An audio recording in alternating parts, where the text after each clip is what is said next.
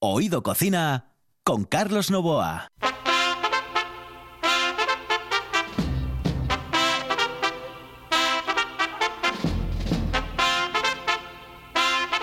Saludos amigos, muy buenas noches. Esta es la sintonía de RPA y estamos en Oído Cocina. Los saludos de Juan Sáez, que está en el control, de Carlos Novoa, que les habla aquí al micrófono en esta nueva temporada de Oído Cocina que comienza hoy aquí en RPA y en la sintonía de su cadena de cocina. La cadena gastronómica que tiene, bueno, tiene que ver mucho con el mundo de la gastronomía y mucho también con el mundo del arte radiofónico. Amigos y amigas, tenemos un programa completo, programa Comansi. Hoy vamos a hablarles del desarme en la capital del Principado de Asturias. Será a partir de este momento y con un monstruo, con un fenómeno, con un maestro, don José Antonio Fidalgo. Aquí comienza, señoras y señores, Oído Cocina.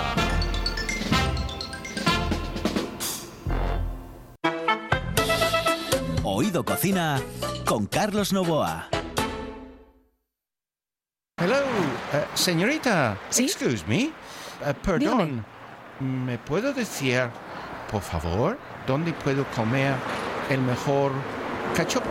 ¿Es cachopo de Asturias? Es cachopo, claro, pero el mejor Ah. de Asturias, no. El mejor de España y, y, vamos, y del mundo entero. No. En Oviedo, en el Pichote Café de la Tierra, en la Plaza Gabino Díaz Merchán. Pero mejor llame para reservar, ¿eh? Apunte. 984 28 29 27. 984 28 29 27. Oído Cocina con Carlos Novoa.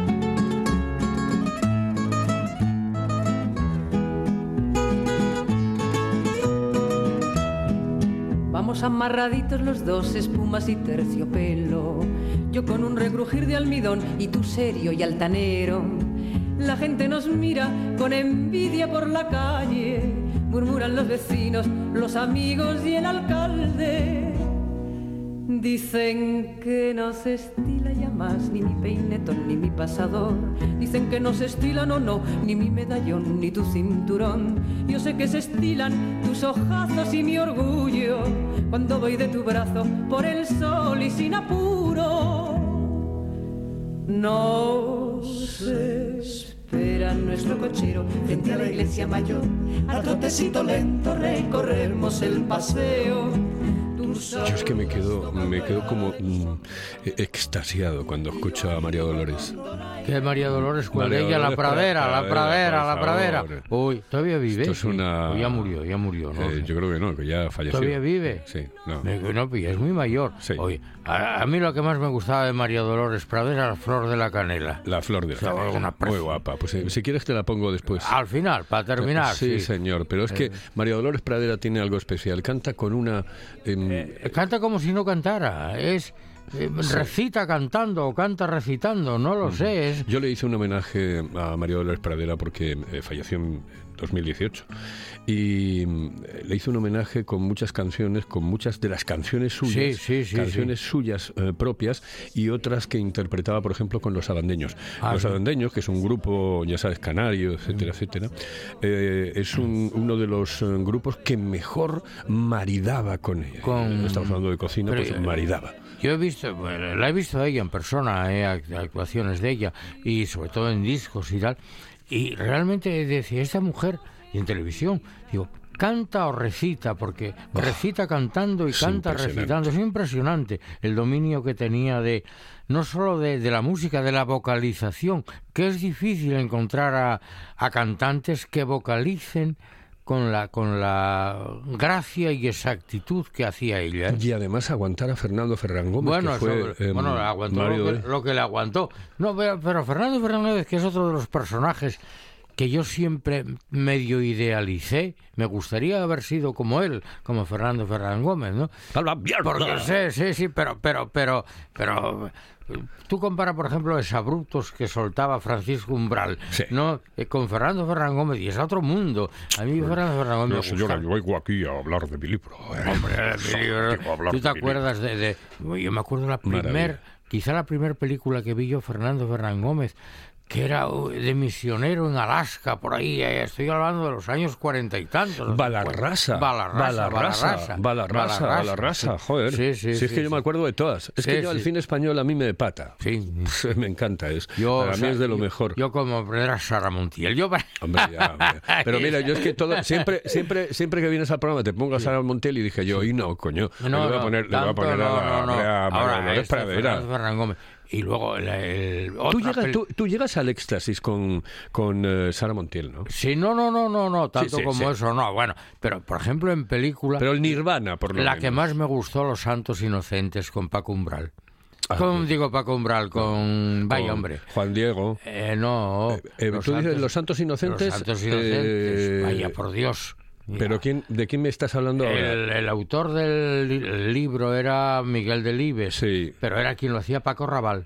Eh, Paco Raval, Paco Raval. Estaba. Después Paco- estaba Juan Diego, que era el. Ah, señorito. bueno, igual era el sí, señorito. claro, claro. Estaba Alfredo Landa, que era el Alfredo que, Landa, que era el que olía Terele Paves. Sí, eh, vamos, Pero es que estaba la niña chica. Que era Y cuando dije chica. lo de Paco, dije, quería decir Paco Raval y dije Paco Umbral, hombre. Ah, no, hombre, Paco Raval, Paco Raval. Paco Paco, Raval. Paco, Paco Raval era un fenómeno. La Milana. Ahí hay una, una escena preciosa. bonita. Cuando dice que la hermana, pero tú eres un guarro que te lavas las manos por la mañana, te meas las manos. Dice, es que así no me se agrietan. Y yo Sí. tengo recetarios desde el siglo XVII de uso de la orina como antiséptico y como para curar heridas y tal. ¿No es curiosísimo? Y es que así no me se... Con ese lenguaje cazurro castellano, no me se agrietan, ¿no? No me se agrietan. Pero bueno, aquí venimos a hablar del desarme. Venimos a hablar de tu libro. Del desarme, de mi libro. No, no, mi libro del desarme. También madre mía. En alguno Eh. de mis libros hablo del desarme, pero, pero bueno, eh, realmente es una fiesta singular y original esta del desarme. Eh, ¿Quieres escuchar esta música? Porque esta música va con ello. A ver, Mira, me parece. Yo creo que sí, ¿no? Esta es una canción que habla del desarme. Creo, ¿no? Sí, del desarme. Sí, sí. la- la- Escucha, escucha.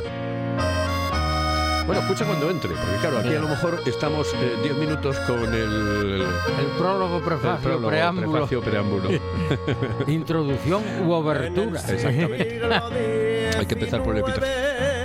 Tiempo de guerras carlistas, los habitantes de Oviedo fueron los protagonistas. Cuando al fin la paz llegó, se pusieron muy contentos los gaiteros del lugar, tocaron sus instrumentos.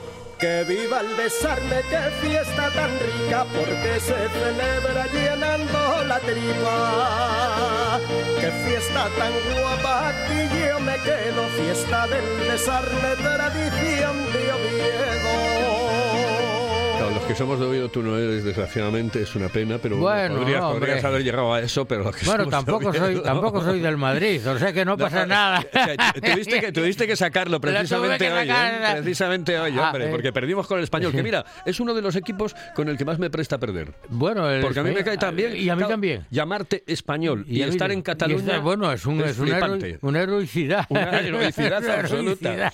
Pero bueno, ¿cómo Oye, lo saca? Qué cabrito es. ¿eh? sí. Y No, eso no. que no es Fidi, porque Fidi es peor todavía. Manda mensajes. Bueno, ayer un, un amigo mío me pone... Dice, Voy a bloquearlo. Alguien me puede... Que fue alumno mío y eh, buen escritor, doctor en historia, me dice, ¿alguien me puede decir cómo quedó el Madrid ayer? Dije yo, y le contesté por Facebook, más o menos como el Barcelona, oiga.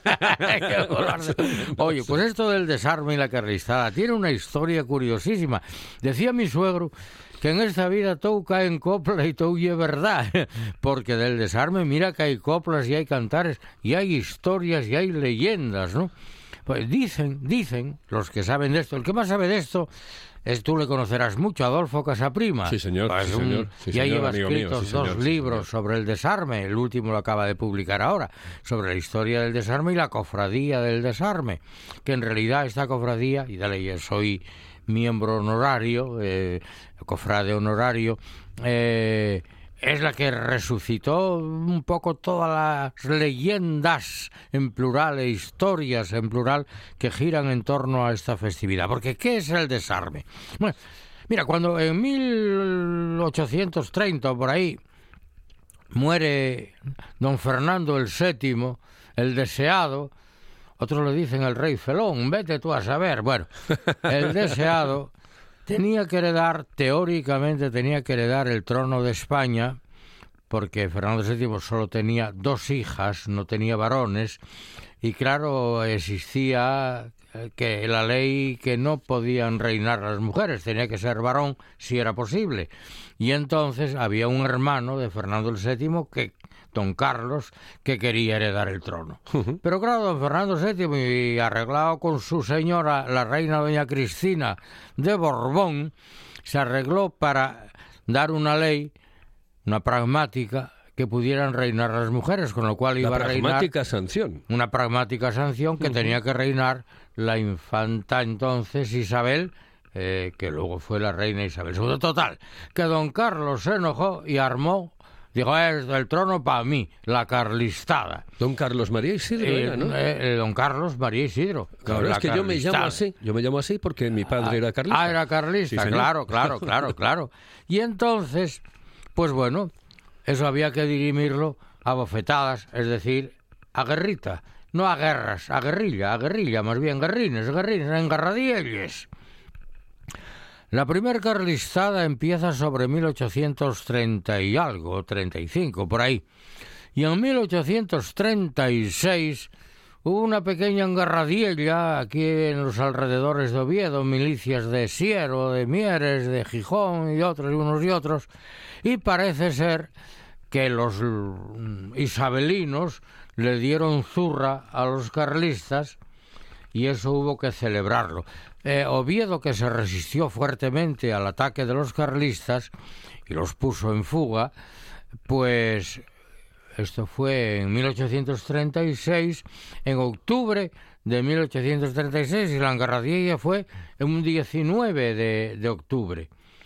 Bueno, y tan fue tan sonada que por un decreto de las Cortes isabelinas, claro, se declaró o se nombró a Oviedo benemérita ciudad.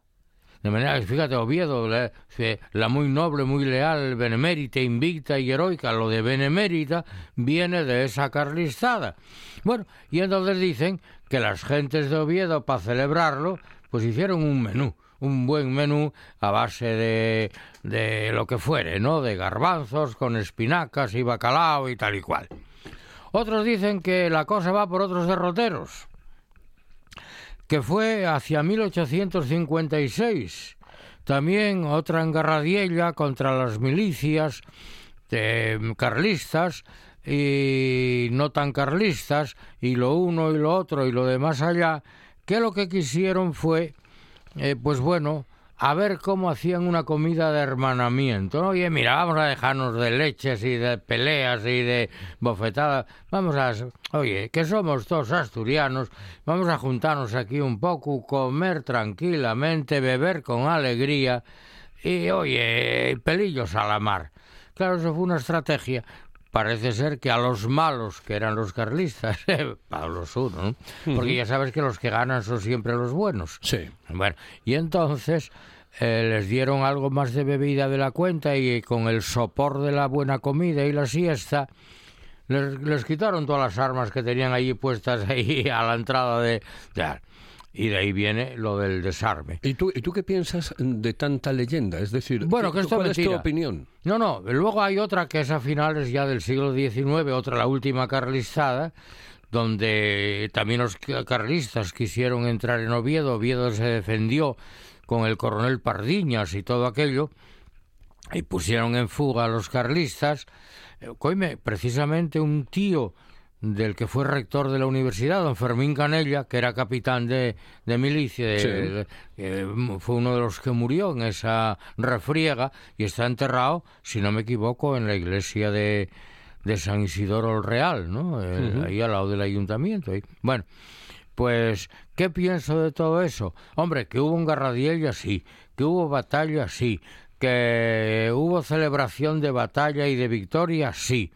Ahora, todo ese menú, pues no estoy de acuerdo. No estoy de acuerdo. Poco caro, ¿no? No, Sería no, no para es la no época el tema del, del bacalao. No es por lo caro, no, el bacalao era barato.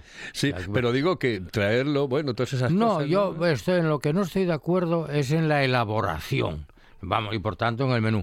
A ver, me explico. Y que me perdonen los obetenses, ¿eh? Pero mm, vamos a pensar un poquitín. Perdonado estás. No, vean, el, el garbanzo, evidentemente por su abundancia y cultivo en Castilla y demás, era mm, una legumbre propia de comidas cuarteleras y de hospitales y de cárceles, como las lentejas. O sea, cabe la posibilidad de que en un cuartel o en un regimiento en batalla de paseo por ahí para allá la intendencia estuviera provista de garbanzos. Hasta ahí de acuerdo. De bacalao también. Porque el bacalao en aquella época estaba exento de impuestos y era un alimento de comida para pobres, para gentes humildes, para curas e incluso abades, si también se le llamaba abadejo. Eh, un abadejo, un abadejo, un provecura, un, pro, un proveabad, un abadejo. ¿eh? Entonces, al estar exento de impuestos, no como ahora, que el bacalao es carísimo, el buen bacalao es carísimo, pero de aquella era una, mm, un manjar de gentes humildes, por tanto muy propio también de cuarteles, de hospitales, de, de cárceles, etcétera, etcétera. De manera que unos garbanzos con bacalao cabe perfectamente en lo lógico que fuera comida de cuartel. Lo de las espinacas ya lo encuentro más complicado, porque las espinacas hay que no se llevan de almacenamiento y de intendencia, hay que sacarlas de la tierra, hay que cortarlas, hay que lavar. Ahí ya lo dudo. Bien, pero voy a aceptarlo, voy a aceptarlo. Vale. Ahora, lo que ya no acepto es los callos. ¿Por qué? Porque los callos, primero, hoy vas a la carnicería, hoy a un, un kilo de callos, ya te los dan cortados, lavados, limpios, blancos, blanquísimos, como aquello del ese, ese lava limpio, limpio, limpísimo, como era, y ese lava blanco, blanco, blanquísimo. Pues así dan los callos limpios, limpísimos y blancos, blanquísimos. Pero de aquella no.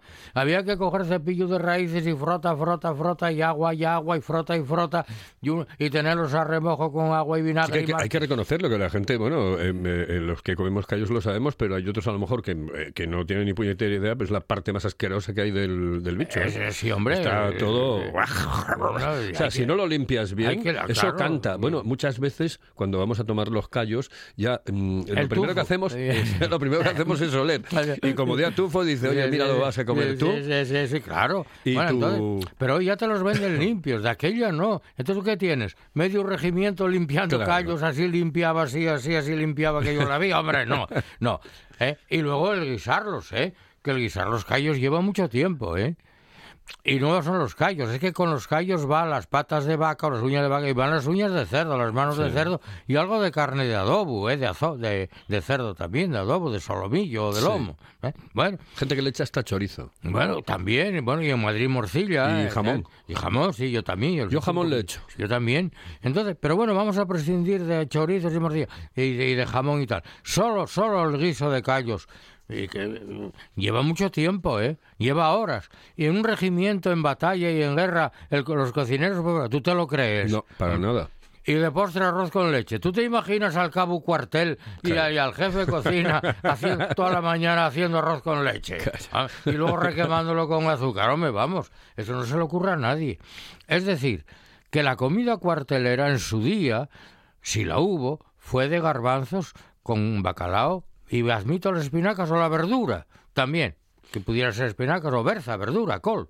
Bien lo de los callos y lo de y lo del arroz con leche no cabe duda que fue eso fue un añadido invención de las gentes obetenses Lo de los callos, lo de, lo de los garbanzos, tú decías que, que, eh, bueno, que no lo dudabas porque... No era- dudo en ello. eh, eh, de todas maneras, el Entra garbanzo, dentro de la eh, lógica. lo, lo criábamos, no, lo criábamos, lo sembrábamos nosotros, hacíamos nosotros o lo traíamos de fuera? ¿El que ¿Los garbanzos? Sí. No, se vienen de Castilla. Aquí, Siempre, ¿no? Como decía don Bruno Siempre. Aquí Fernández. nada, aquí nunca No, lo hicimos, No, ¿no? don Bruno Fernández Ce- Cepeda en aquel poema del siglo, pero comienzos del XVIII. Y no eran Pedro Silla. No, rique- no, que va, riqueza de Asturias, decía aquellos versos, garbanzos aquí non crecen, eh, quédense como arbellaca, ¿no? De- no, aquí, garbanzos, garbanzos aquí non crecen, o no, mm, cre- esto, quédense como arbellaca, ¿no? Eh, Los garbanzos venían de Castilla, Claro. de muchos sitios de Castilla, no tienen por qué ser de,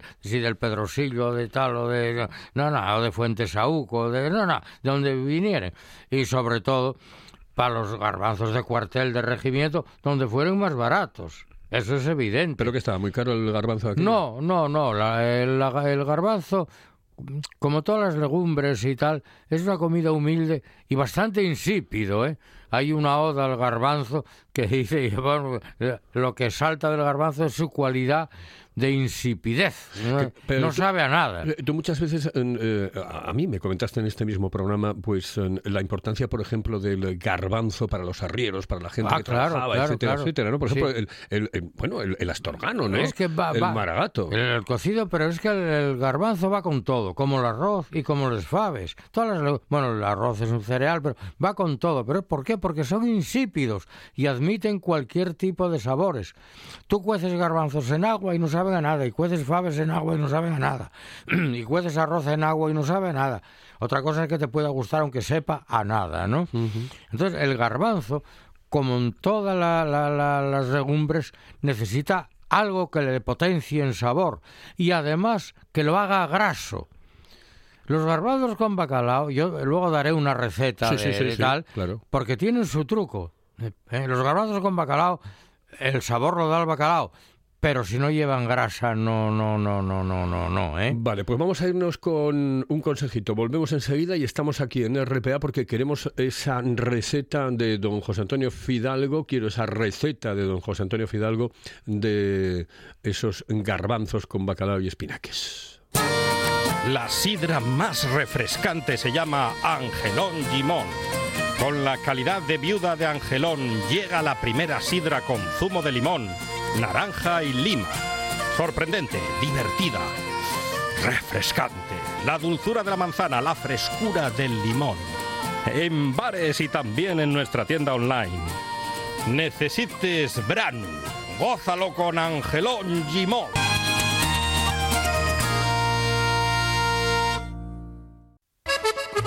Si piensas en chocolate, piensa en Argüelles. El chocolate nuestra pasión. Nuestro secreto, la selección de los mejores cacaos del mundo. Descubre todas nuestras variedades y sumérgete con cada bocado en un mundo de sabores, de recuerdos, de sueños. Desde 1912, el chocolate artesano está en Gijón. Piensa en chocolate. Piensa en Argüelles. Estás sintiendo, estás sintiendo RPA, la radio del Principado de Asturias. La Nuesa.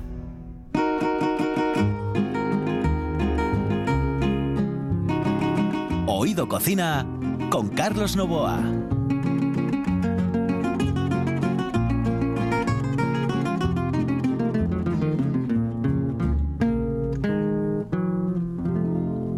Déjame que te cuente limeño. Déjame que te diga la gloria del ensueño que evoca la memoria del viejo puente del río y la alameda. Déjame que te cuente limeño.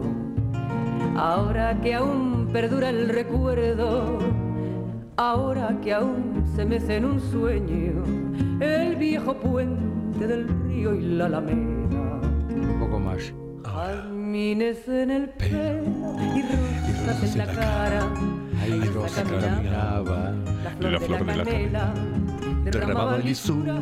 que en el vaso dejaba aromas de dulzura que en el pecho llevaba. Tú las letras no, no llevas muy bien. O sea, realmente no sabes ninguna. Esto no hay quien lo mejore, no hay quien lo mejore. Impresionante, yo te lo digo. Esto, esto es lo máximo, lo máximo. Nos quedan seis minutos porque el, el programa es solo para ti. Solo para mí. Solo para ti. Es decir, que esto ya, los próximos seis minutos y acabamos el programa. Eh, Te falta, te falta la, la- la receta. La receta hay una consideración muy importante, y es que esta fiesta del desarme, hecha en Oviedo, propia de Oviedo, y que las gentes de Oviedo fueron modificando el menú a lo largo de, a partir de finales del siglo XIX, siempre con la esencia de los garbanzos con bacalao y espinacas, después los callos y el postre que puede ser frisuelos, arroz con leche, casadielles o lo que cada cual considere oportuno según los restaurantes, pero sobre todo tiene un carácter muy especial, que es una fiesta auténticamente democrática. Allí donde se reunían, eh, porque oh, la fiesta del desarme es fiesta de Oviedo, y ahí se reunían en los restaurantes, en las cabeceras donde fuera, desde el director de la empresa, el dueño de la empresa, hasta el más humilde de los empleados que tenía, a comer el desarme. Auténtica democracia y auténtica fraternidad de gentes obetenses, ¿verdad? Oviedo, ciudad señorial, en este momento era ciudad de todos, Esa- hermanada. esa- esas sobremesas que acababan cuando, claro, porque ahí se reunía todo, se reunía el director general, Claro. se reunía tal, y se reunía el botones, el tío que tal, y, y- y se reunía el oficial primera o el tío que trabajaba en el banco, por Eh, sí, ejemplo, sí, tal, sí, y al final acababa como el Rosario de la Aurora, porque era cuando Hombre. el, el tío de abajo del todo decía, ¡Don Pancracio! ¡Vaya morro que tiene usted! claro, claro, claro, agarraba el puntín y zas, eh, se lanzaba. Era bueno, vamos, vamos con la receta. Vamos porque- a la receta. se nos queda fuera. Primero, yo te decía que el garbanzo, como todas las legumbres, es insípido. Mm. Es insípido. Y es. Le falta espíritu, le falta vida. Hay que darle grasa. Y por eso yo aconsejo, primero, hacer un estofado con los, bueno, los garbanzos previamente en remojo eh, y los vamos a hacer estofados. Bueno, pues con cebolla, pimiento, tal, un poco de perejil, pimentón, etcétera, etcétera. Y meterle allá, por ejemplo, eh, para una familia de cinco o seis personas, media gallina. O medio pollo, pero mejor media gallina vieja, con su grasa. Y que cuezan bien. Luego ya se retira. Y si no hay gallina, un buen trozo de tocino.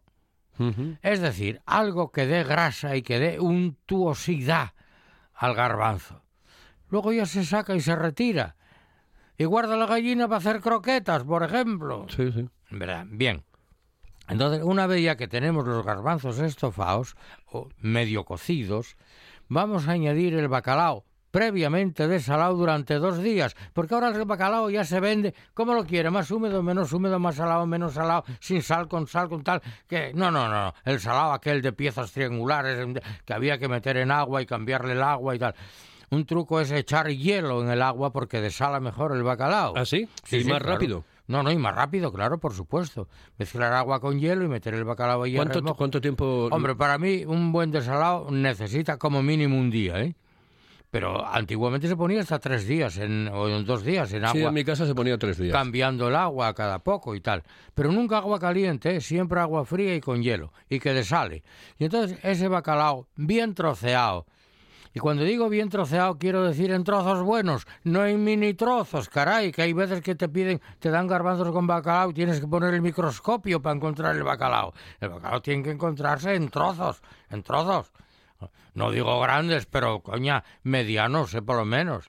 Entonces, echas el bacalao en los garbanzos, a los que en el estofado no les pusimos sal, porque la sal a las legumbres no conviene, eh, cuecen mal. Sí. La sal se echa siempre al final, como la fabada. Bien, echamos el bacalao. El bacalao ya aporta sal suficiente. Ostras, no sabía yo eso de... O sea, que, que, que cuecen mal. Todas las legumbres... la si les sal- echas el, el- la sal antes. La sal, claro. Todas las aguas duras tienen el inconveniente de que no sirven o ah, son poco útiles para cocer las legumbres. Oh. ¿Eh? Bueno, me acabas de dejar alucinado porque lo Sí. estoy haciendo mal. Tú Eh, cuando haces la fabada, cuando echas Le la echo un sal? poquitín de sal al principio No. y, y, eh, un poquitín, nada más un Nada, poquitín, al un final, poquitín. siempre Pero al es que final. además eh, hay otra cosa, que es que me- siempre me dijeron que a los garbanzos había que ponerle sal eh, en, el, remojo. remojo. Y bueno, y, y hay quien aconseja poner, como decía antiguamente, bizcarbonato. Bizcarbonato. Bueno, no tenemos tiempo, pero tengo tantas cosas que hablar contigo que de verdad quiero que vengas dentro de muy poco tiempo aquí a la radio. nada más, no, de- es que nos quedan 30, 20 segundos. 20 segundos, 20 añadan segundos. las espinacas ya previamente rehogadas en la sartén, Vale. añadan y den todos unos arbores y dejen reposar de un día para otro. Buenas noches, señoras y señores. Oh, qué bien. Es que, claro, eh, trabajar con alguien de la radio como él es maravilloso. Señores, nos vamos. Hasta otra. Oído Cocina. Jazmines en el pelo y rosas en la cara, airosa caminaba la flor de la canela.